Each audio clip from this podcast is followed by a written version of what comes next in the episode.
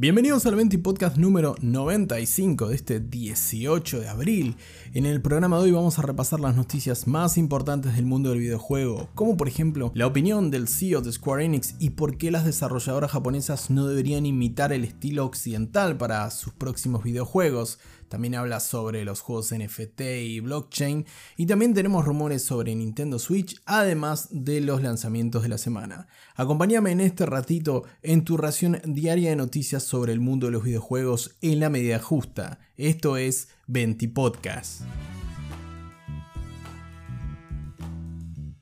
Comenzamos este 20 podcast recogiendo las palabras del bueno de Yosuke Matsuda, el Pope, el Uno, el CEO de Square Enix, la desarrolladora y distribuidora japonesa que tanto influencia tiene sobre todo en el género del JRPG, pero que también se extiende a otros, a otros géneros. La casa de clásicos como Final Fantasy, Dragon Quest o por ejemplo casos de videojuegos occidentales como Tomb Raider o Life is Strange entre otros, y en una declaración extensa al medio Yahoo de Japón, el bueno de Matsuda ha declarado por qué cree que imitar el estilo occidental por parte de las casas japonesas, las desarrolladoras japonesas, puede ser un grave error. A día de hoy, declara Matsuda, el mercado está globalizado. El mercado japonés solía ser grande, pero hoy está por detrás de China y Estados Unidos. Así que si no eres reconocible, no estás en el negocio dice Maxuda al sitio Yahoo Japón y que traduce la gente de Vandal, el medio español. La verdad que esto puede ser bastante sabio por parte de Matsuda, ya que según él la diferenciación y el estilo japonés es realmente inimitable y eso es lo que los mantiene con vida y los mantiene competitivos. Por otro lado, si las casas japonesas comienzan a imitar el estilo de desarrollo occidental o se orientan a un público demasiado globalizado, pueden perderse entre medio de esa marea de desarrollos que está haciendo China en los últimos años y por supuesto los estudios consagrados de Occidente y principalmente de Estados Unidos, como decía textualmente el ejecutivo japonés. Por otra parte, Matsuda declara que no está mal que los estudios intenten hacer un desarrollo hacia un público global, ¿no es cierto?, con una visión un poco más amplia. Pero, citando textualmente Matsuda, Curiosamente, si los desarrolladores japoneses intentan imitar los juegos occidentales, no hacen buenos juegos. El diseño de monstruos, efectos visuales, son cosas muy muy japonesas, y los jugadores de todo el mundo saben qué es lo que hace bueno a los juegos eh, japoneses. Realmente estoy bastante de acuerdo, en mi humilde opinión, con Matsuda, ya que el estilo que hizo realmente súper reconocible a Final Fantasy, hizo grande al JRPG, entre otros, o por ejemplo Dragon Quest como te mencionaba hace un momento atrás, o incluso si pensamos en lo que hace el estudio Ryo Gagotoku con la saga Yakuza, esas quests y esas cuestiones tan propias de la cultura japonesa, ese humor, incluso no solo en referencia a los monstruos o a todo lo que es la idiosincrasia, sino también en la comedia, el tono, que a veces es difícil de digerir por parte de nosotros los consumidores de Occidente, pero sin duda hace que el estilo japonés sea inigualable. Como decía Matsuda y como citábamos textualmente, en un mundo que está súper globalizado y con una competencia descarnada contra estudios de China que trabajan en productos de cada vez más alta calidad y con un occidente con sagas muy muy establecidas como las que siempre mencionamos como God of War, como por ejemplo Horizon eh, con Zero Dawn y Forbidden West, con The Last of Us, solo en el caso de hablar de PlayStation, ni hablar en el caso de Xbox, o incluso el propio Ghost of Tsushima, que es un juego íntegramente que transcurre en la cultura japonesa, pero desarrollado por un estudio netamente occidental. La verdad, si hacemos un poquito de memoria, Japón en este momento no es el que más está traccionando la industria, no es el player número uno en cuanto a desarrollo de videojuegos, pero sin duda tiene un potencial inigualable y un estilo que es irrepetible, como te mencionaba, Final Fantasy, Dragon Quest, el propio Kingdom Hearts, ni hablar de Nier Automata, por ejemplo. Son cuestiones que, además del saber hacer de su desarrollo y los años y años de traducción que tiene Japón con los videojuegos, ellos le imprimen un estilo que realmente no se encuentra en ningún otro lugar. Así que Matsuda tiene bastante, bastante razón con el hecho de que no se pierda ese sello de identidad que no tienen ni en el mercado chino ni en el mercado norteamericano, por nombrar otros ejemplos fuera del país del sol naciente.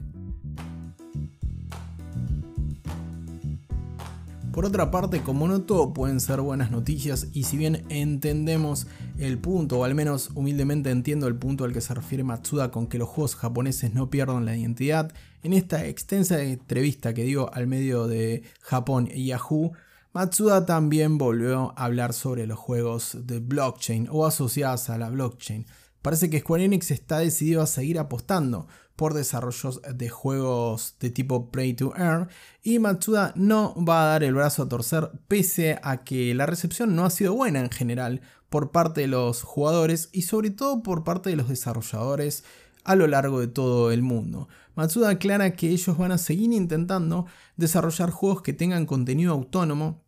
y que inciten a los jugadores a participar de la experiencia de juego, pero que además puedan contribuir y no solo jugar para divertirse. Algo que no se entiende del todo sobre cómo pretende Square Enix plantear, ¿no es cierto?, estos juegos de jugar para ganar, ¿no es cierto?, estos juegos que nos dan algún tipo de beneficio económico, ya que desliza la posibilidad de que los jugadores puedan aportar desde su lado también a juegos que se vayan, eh, vayan evolucionando continuamente. Si me pongo a pensar en experiencias play to earn, primero pienso por ejemplo en Axie Infinity, esta suerte de juego del estilo Pokémon, donde tenemos diferentes mascotas que las hacemos combatir y ganamos la moneda del juego que luego puede ser cambiada eventualmente por una moneda de curso legal como el dólar, y sería invertir tiempo, ¿no es cierto?, en en el cuidado, por decirlo de alguna manera, de estas criaturas y en el estudiar estas criaturas para poder ir eh, superando batallas, superando encuentros y poder hacernos con esta moneda. La mecánica no es realmente muy profunda, fuera del conocimiento que hay que tener de estas criaturas y los contrincantes, que esto es muy similar a lo que ocurre con Pokémon, es decir, como que te paguen por jugar a Pokémon. No obstante, Matsuda aclara de que pretende generar experiencias que evolucionen y que el público pueda contribuir de esta manera pienso, por ejemplo, en Dreams, es decir, un software que permite construir mundos o construir eh, videojuegos a pequeña, mediana e incluso gran escala. Es decir, no se puede hacer un God of War o un The Last of Us 2 o un Halo Infinite en Dreams, pero se pueden hacer cosas bastante, bastante potentes, pero esto apuntaría más a aquellos que tienen algún tipo de experiencia de diseño de videojuegos fuera de los autodidactas en sí.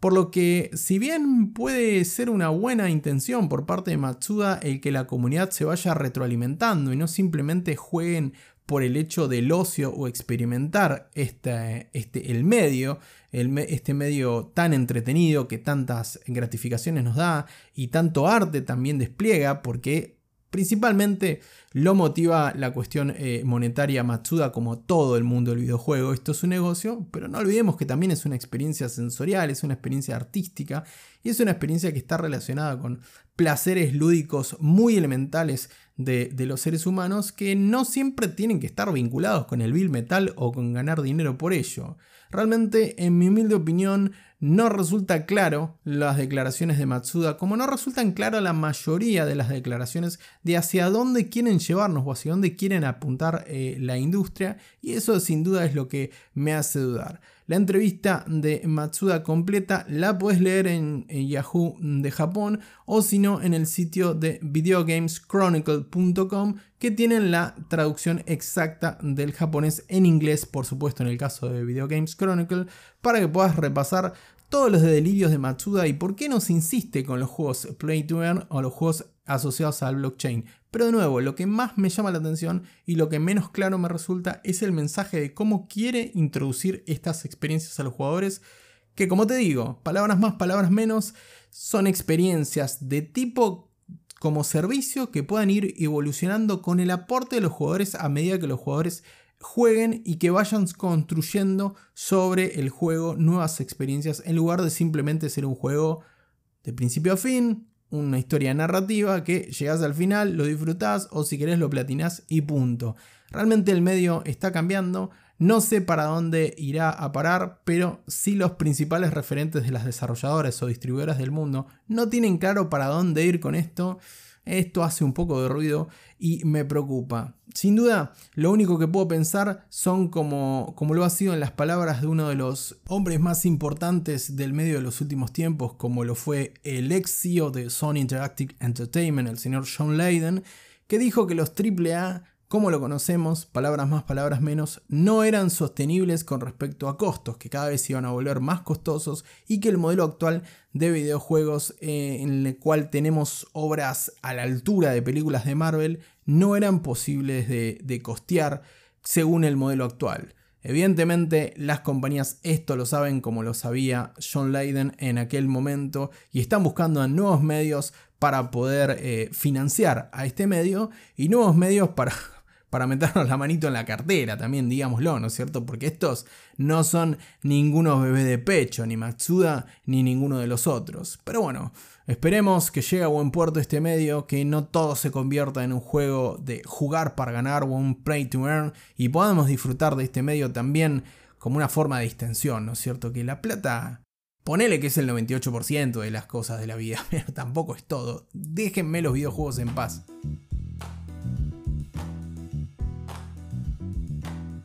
Bueno, basta hablar de blockchain, de juegos para ganar y de cosas que no sean videojuegos. Y vamos a hablar de juegos concretamente que pueden llegar a Nintendo Switch debido al rumor que se levantó en las últimas horas en Fortune y en Twitter de dos leakers en que supuestamente indican que ya existen dos emuladores funcionando y corriendo a modo de prueba que nos permitirían utilizar juegos de Game Boy y de Game Boy Advance en nuestra Nintendo Switch. Luego de la llegada de juegos de Nintendo 64 y Sega Genesis al servicio de Switch Online con el pack de suscripción adicional, por supuesto, porque Nintendo nunca regala nada. Muchos eran los que se preguntaban en las redes sobre si iba a llegar finalmente el extenso y exitosísimo catálogo de Game Boy y de Game Boy Advance a la consola híbrida de Nintendo. Parece que sí, como revela el, el leaker Trash Bandicoot,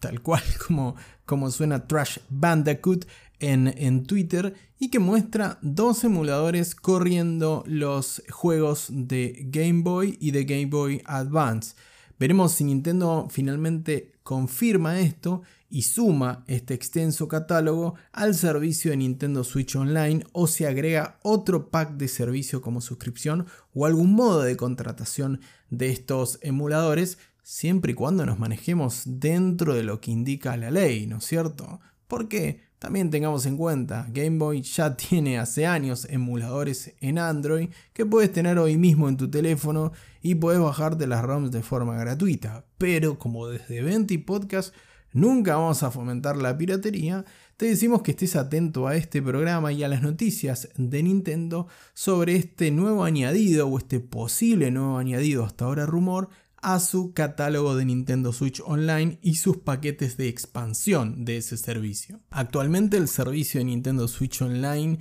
y sus paquetes de expansión se pueden adquirir en la República Argentina a un precio de 440 pesos para el primer mes más impuestos solo para el online y a 2.230 pesos más impuestos para la suscripción de 12 meses completos. Además, si queremos el paquete de expansión que nos permite eh, jugar a catálogos de consolas históricas de Nintendo y de, otros, eh, de otras empresas, como en el caso de Sega Genesis, tendremos que pasar por caja con un precio de 5.569 pesos más impuestos, eso sí, por el año completo y vamos a poder jugar el catálogo de Nintendo Switch, el catálogo de la Nintendo original o como la conocimos acá Family Game, la Super Nintendo y también los catálogos reducidos, por supuesto no el catálogo completo, pero un catálogo bastante numeroso de Nintendo 64 y de Sega Genesis. Tocará esperar si a este paquete de expansión de 5.500 pesos más impuestos se le suman el catálogo de la Game Boy finalmente a Nintendo Switch o si a Nintendo se le ocurre hacer otros paquetes de suscripción, lo cual igual no estaría mal. Ponele que querés solamente el catálogo de la Sega Genesis o solamente el catálogo de la Nintendo 64 y capaz que te podés ahorrar un poquito y tener una suscripción mucho más personalizada. Igual, lo de Game Boy llegando a Nintendo Switch vía emuladores parece, parece estar a punto de confirmarse, pero por ahora, como te digo siempre, son rumores y es un mito rico que te traigo en este 20 podcast. Para finalizar este 20 podcast, toca hablar sobre los lanzamientos más relevantes de esta semana. Una semana muy muy tranquila, esta, ¿cuál es? Tercera, bueno, cuarta semana podríamos decir de abril, muy muy tranquila con respecto a lanzamientos, ya que tenemos dos títulos solamente de relevancia y uno de ellos es un port, como lo es Star Wars The Force Unleashed. Hablamos hace poco de Star Wars con la, entrega de Lego. Ahora toca hablar de este juego que ya tiene un buen tiempo. Déjame revisar. 2008 salió para PlayStation 3 y tuvo un relanzamiento en PlayStation Portable. Y ahora sale en Nintendo Switch, ya iba siendo hora. El juego de acción que nos permite eh, manejar el lado oscuro completamente. Eh, va a llegar a Nintendo Switch este 20 de abril. Llega este, este miércoles 20 de abril, perdón, quería confirmarlo para que despliegues toda la ira del lado oscuro y todo lo edgy de ese